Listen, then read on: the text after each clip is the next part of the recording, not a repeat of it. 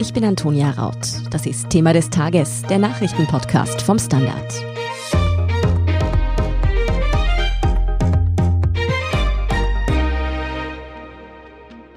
Es war eine richtungsweisende Wahl, die gestern in Deutschland geschlagen wurde. Und die SPD hat die Bundestagswahl mit aktuell etwas mehr als 25 Prozent für sich entschieden und somit ganz knapp die meisten Stimmen erhalten. Die Unionsparteien CDU und CSU hat sie damit überholt. Für SPD-Spitzenkandidat Olaf Scholz ist klar, was das bedeutet. Dass viele Bürgerinnen und Bürger ihr Kreuz bei der SPD gemacht haben, weil sie wollen, dass es einen Wechsel in der Regierung gibt und auch weil sie wollen, dass der nächste Kanzler dieses Landes Olaf Scholz heißt. Doch auch der Spitzenkandidat der Unionsparteien Armin Laschet will versuchen, eine Regierung zu bilden. Deutschland braucht jetzt eine Zukunftskoalition, die unser Land modernisiert. Diese Zukunftskoalition mit der Union würde wohl die FDP favorisieren. Parteichef Christian Lindner sprach sich für eine Regierung aus der Mitte aus. Von diesem Tag geht ein klares politisches Signal aus. Die politische Mitte wurde gestärkt, die politischen Ränder wurden geschwächt. Der Auftrag an alle Parteien mit staatspolitischer Verantwortung ist, die Bürgerinnen und Bürger wollen eine Regierungsbildung aus der Mitte heraus. Die Grünen zeigten sich trotz eines dicken Stimmenplus enttäuscht und selbstkritisch, wollen aber auch eindeutig mitregieren, betonte Spitzenkandidatin Annalena Baerböck. Wir wollten mehr. Das haben wir nicht erreicht, auch aufgrund eigener Fehler zu Beginn des Wahlkampfs in der Kampagne, eigener Fehler von mir. Aber wir haben einen Auftrag für die Zukunft. Welche Koalition nun am wahrscheinlichsten ist, wieso die Unionsparteien CDU, CSU und die SPD auf keinen Fall wieder miteinander regieren wollen und ob das aber wirklich in Stein gemeißelt ist? Und wieso ganz Europa auch gespannt auf den Ausgang dieser Koalitionsverhandlungen schielt, darüber spreche ich mit unserer Deutschland-Korrespondentin Birgit Baumann und dem Standard-Chefredakteur Martin Kotinek. Birgit, du hast für den Standard diese Wahl in Berlin mitverfolgt und berichtet. Wie hast du diesen Wahlsonntag denn gestern erlebt? Also ich persönlich war bei der äh, CDU in der CDU-Zentrale und das war schon frappierend. Normalerweise gibt es ja irgendeine Reaktion, wenn um 18 Uhr bekannt wird, wer jetzt wie abgeschnitten hat. Entweder jubelt man oder es gibt ein Stöhnen, aber da war gar nichts. Es war einfach nur totales Schweigen und Stille. Erst als dann jemand sagte, es äh, geht sich nicht aus für Rot-Rot-Grün, dann brach der Applaus los, aber auch nur sehr verhalten. Ich weiß aber, dass parallel bei der SPD sozusagen der Bär los war. Also die haben gejubelt und haben gleich einmal Olaf Scholz wie einen Rockstar begrüßt. Also dort war deutlich mehr Feuer. Das bedeutet, bei der CDU, CSU war eher gestern Abend schon Katerstimmung angesagt. Bei der SPD wurde wirklich gefeiert. Wie sah es bei den anderen Parteien aus? Wo wärst du denn noch lieber gewesen als bei der CDU-CSU-Wahlparty? Ja, es wäre schon spannend auch noch bei den Grünen gewesen. Natürlich mhm. habe ich mitverfolgt, wie es dort zugeht. Die Stimmung war dort sehr gemischt. Einerseits haben die Grünen ein Plus vor dem Ergebnis, das haben sie auch gerechnet damit, das ist schön, da können sie zufrieden sein, keine Frage.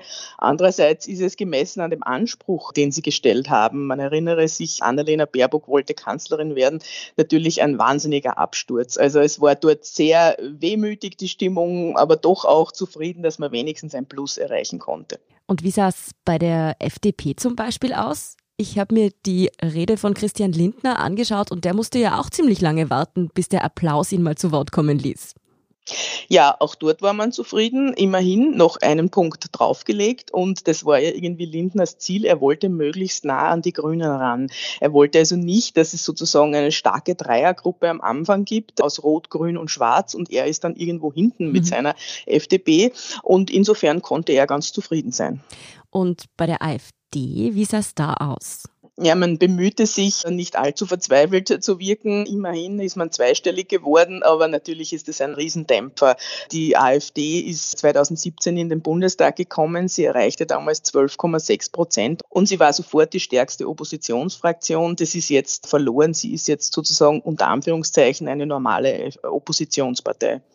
Bei der Linken wird dagegen trotz schlechtem Ergebnis fast noch einmal Aufatmen zu spüren gewesen sein, oder? Ja, aber die mussten lange zittern und also ich habe mir da heute die Pressekonferenz am Morgen angeschaut. Also dort herrscht wirklich pure Verzweiflung mhm. und man ist froh, dass man es noch irgendwie geschafft hat, aber die Laune ist wirklich sehr schlecht dort. Martin, wie geht's denn nun weiter? Olaf Scholz hat ein dickes Plus für die SPD eingefahren und aus bisheriger Sicht sogar Platz 1 erkämpft. Armin Laschet dagegen hat fast 10 Prozentpunkte eingebüßt. Wieso stellen jetzt eigentlich beide einen Regierungsanspruch? Der Gewinner wäre da doch recht eindeutig, oder? Es ist nicht automatisch so, der Erste wird Kanzler. Der Unterschied liegt ja auch nur bei einem Prozent. Und daher haben sowohl Scholz als auch Laschet den Anspruch auf das Kanzleramt gestellt gestern. Es hängt vom Verhandlungsgeschick ab, wer es schafft, ein stabiles Bündnis zu bauen.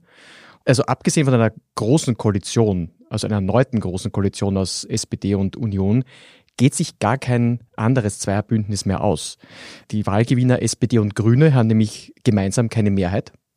Also heißt das, es muss ein Dreierbündnis werden, wenn man keine große Koalition machen möchte. Und da gibt es zwei Varianten. Jetzt kann Scholz als Wahlgewinner sagen, er versucht eine Ampelkoalition, also Rot, Gelb, Grün. Oder Laschet, der kann sagen, ich versuche Jamaika, also ein Bündnis aus Schwarz, Gelb und Grün. Und der, der von beiden jetzt es schafft, ein Bündnis zustande zu bringen, wird Kanzler, auch als Zweiter. Trotzdem stelle ich mir die Frage, die vergangene Wahlperiode über haben ja SPD und Union gemeinsam regiert. Wieso ist eigentlich eine erneute GroKo so unwahrscheinlich und unpopulär, Birgit? In Österreich galt die Große Koalition ja lange als Hort der Stabilität. Man konnte mhm. alle Seiten und Richtungen einbinden. Das war in Deutschland eigentlich nie so. Da war die Große Koalition immer eine Notlösung. Man hat Angst, wenn es diese zu lange gibt, dann erstarken die Ränder. Das hat man ja auch gesehen. Also von 2013 bis 2017 regierte Angela Merkel ja mit einer großen Koalition. In dieser kam die Flüchtlingskrise und dann wurde die AfD sehr stark bei der Wahl 2017. Sowas möchte man eigentlich verhindern. Und darum haben alle hier die Nase voll von der Großen Koalition und hoffen, dass jetzt etwas Neues kommt. Für etwas Neues bräuchte es trotzdem in jedem Fall die Grünen und die FDP. Die sitzen damit also quasi fix in der Regierung, Martin. Naja, sofern sie sich auf eine Dreierkoalition mit Union und SPD einigen können. Wenn das nicht gelingt, dann könnte schon sozusagen als Fallback eine Neuauflage der Großen Koalition geben oder auch Neuwahlen. Also fix ist das nicht, dass die drinnen sind.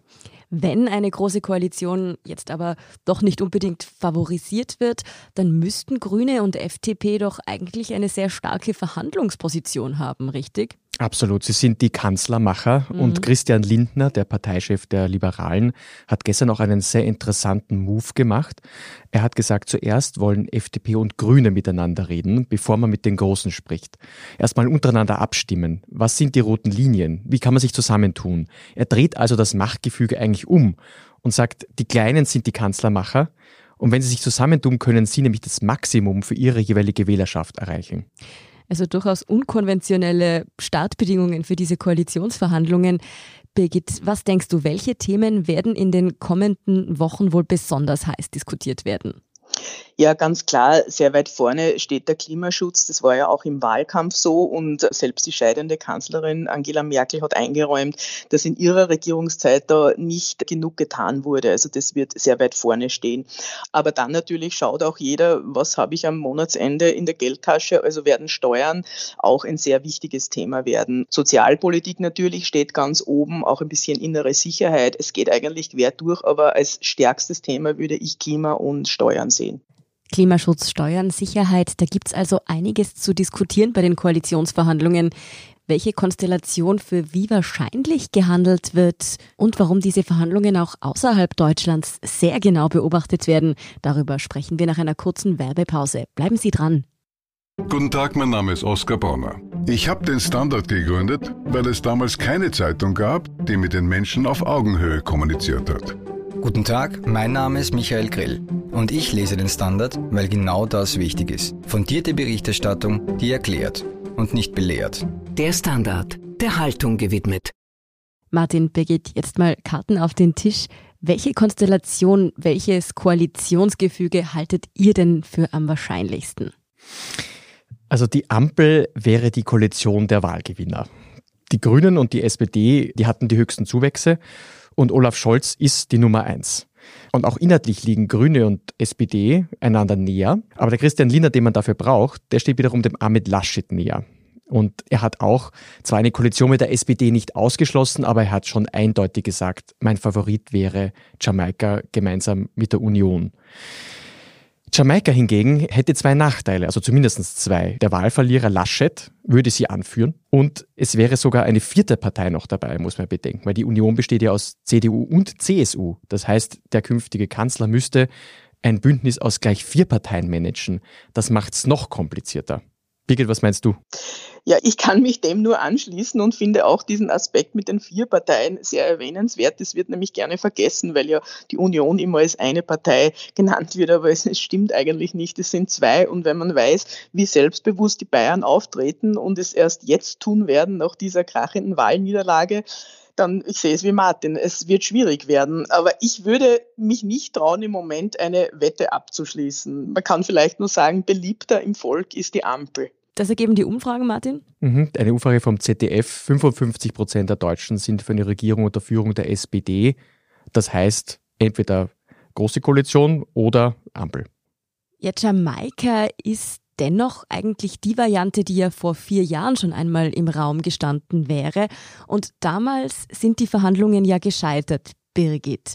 Und das, obwohl die SPD so gar nicht in die GroKo wollte damals.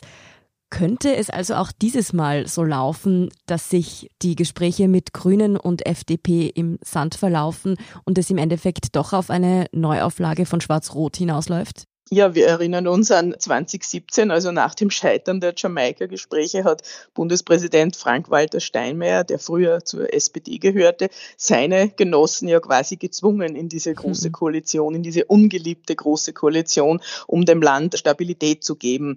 Aber damals hatten schon sehr viele, sehr viele Fäuste in ihren Hosentaschen geballt. Und Martin hat zwar gesagt, und er hat natürlich völlig recht, natürlich kann es sein, es würde rechnerisch klappen, aber es möchte hier eigentlich eigentlich de facto niemand. Klingt, als würden diese Verhandlungen ziemlich, ziemlich zäh werden. Wie lange schätzt du, dauert es, bis Deutschland eine neue Regierung hat? Wir haben da heute eine erste Marke gehört. Olaf Scholz sagt, er möchte, dass die neue Regierung vor Weihnachten steht. Das ist, glaube ich, der Wunsch aller Beteiligten, aber ob der sich erfüllen wird, das kann man nicht sehen. Ich wage es zu bezweifeln. Aber schauen wir mal, vielleicht klappt es ja auch. Martin, diese Wahl und folglich auch die Koalitionsverhandlungen sind ja nicht nur für Deutschland richtungsweisend. Ganz Europa, könnte man sagen, schielt da gespannt mit an die Verhandlungstische. Wieso ist das auch für die EU eine so richtungsweisende Entscheidung?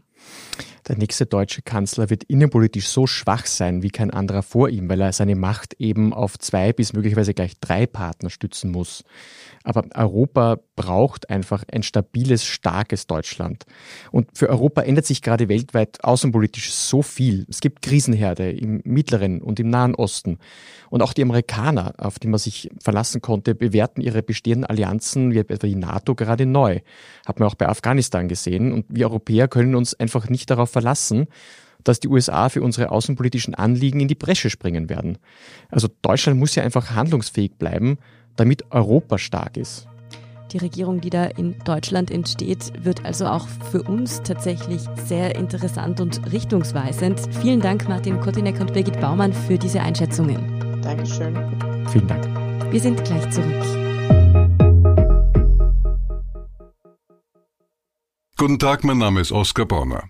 Ein Job, den man machen muss, ist ein Beruf. Ein Job, den man machen will, ist eine Berufung. Sollten Sie auf der Suche nach letzterem sein, empfiehlt sich ein Blick in den Standard. Es geht um Ihre Einstellung. Jetzt Jobsuche starten. Im Standard und auf Jobs der Standard.at. Und hier ist, was Sie heute sonst noch wissen müssen. Erstens, nicht nur in Deutschland wurde gestern Sonntag gewählt, auch in Oberösterreich wurde unter anderem ein neuer Landtag gewählt. In Graz fanden Gemeinderatswahlen statt. In Oberösterreich wurde die ÖVP mit mehr als 37 Prozent stärkste Kraft. Die FPÖ verlor 10 Prozent, landete aber immer noch auf Platz 2. Platz 3 erreichte die SPÖ mit nicht ganz 19 Prozent. Die Grünen freuten sich über einen leichten Stimmenzuwachs und etwas mehr als 12 Prozent der Stimmen. Für eine Überraschung sorgte die maßnahmenkritische und impfskeptische Liste MFG.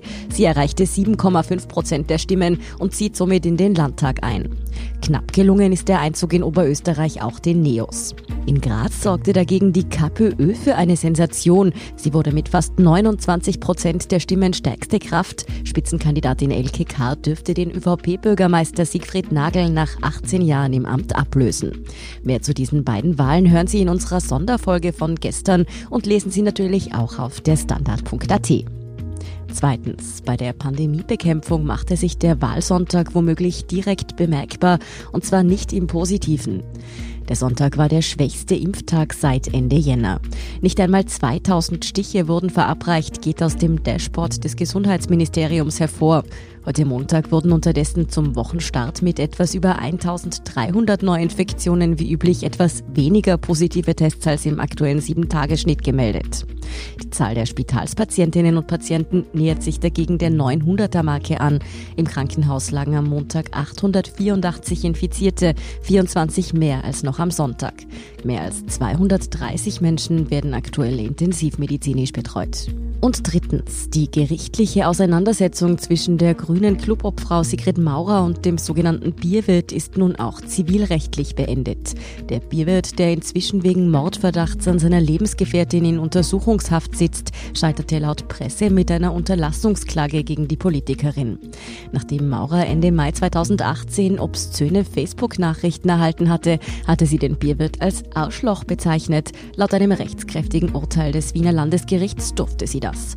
Die Bezeichnung sei vom Recht auf Meinungsfreiheit gedeckt nicht. Schon das Bezirksgericht Josefstadt hatte die Klage des Bierwirts abgewiesen. Mehr zu diesem nun beigelegten Rechtsstreit und die aktuellsten News zum weiteren Weltgeschehen finden Sie wie immer auf der Standard.at. Danke fürs Zuhören und auch all jenen, die uns auf Apple Podcasts oder Spotify folgen, uns eine nette Rezension geschrieben oder eine 5-Sterne-Bewertung gegeben haben.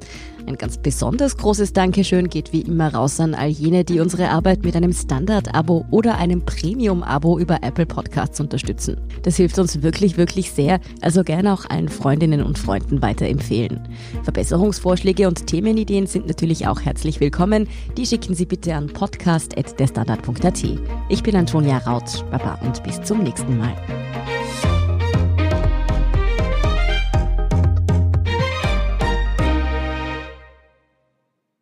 Guten Tag, mein Name ist Oskar Bronner. Ich habe damals den Standard gegründet, damit man sich auf Basis unabhängiger Berichterstattung die eigene Meinung bilden kann. Guten Tag, mein Name ist Pony73 und ich poste beim Standard, weil ich genau das dort machen und meine Meinung auch sagen kann. Der Standard, der Haltung gewidmet.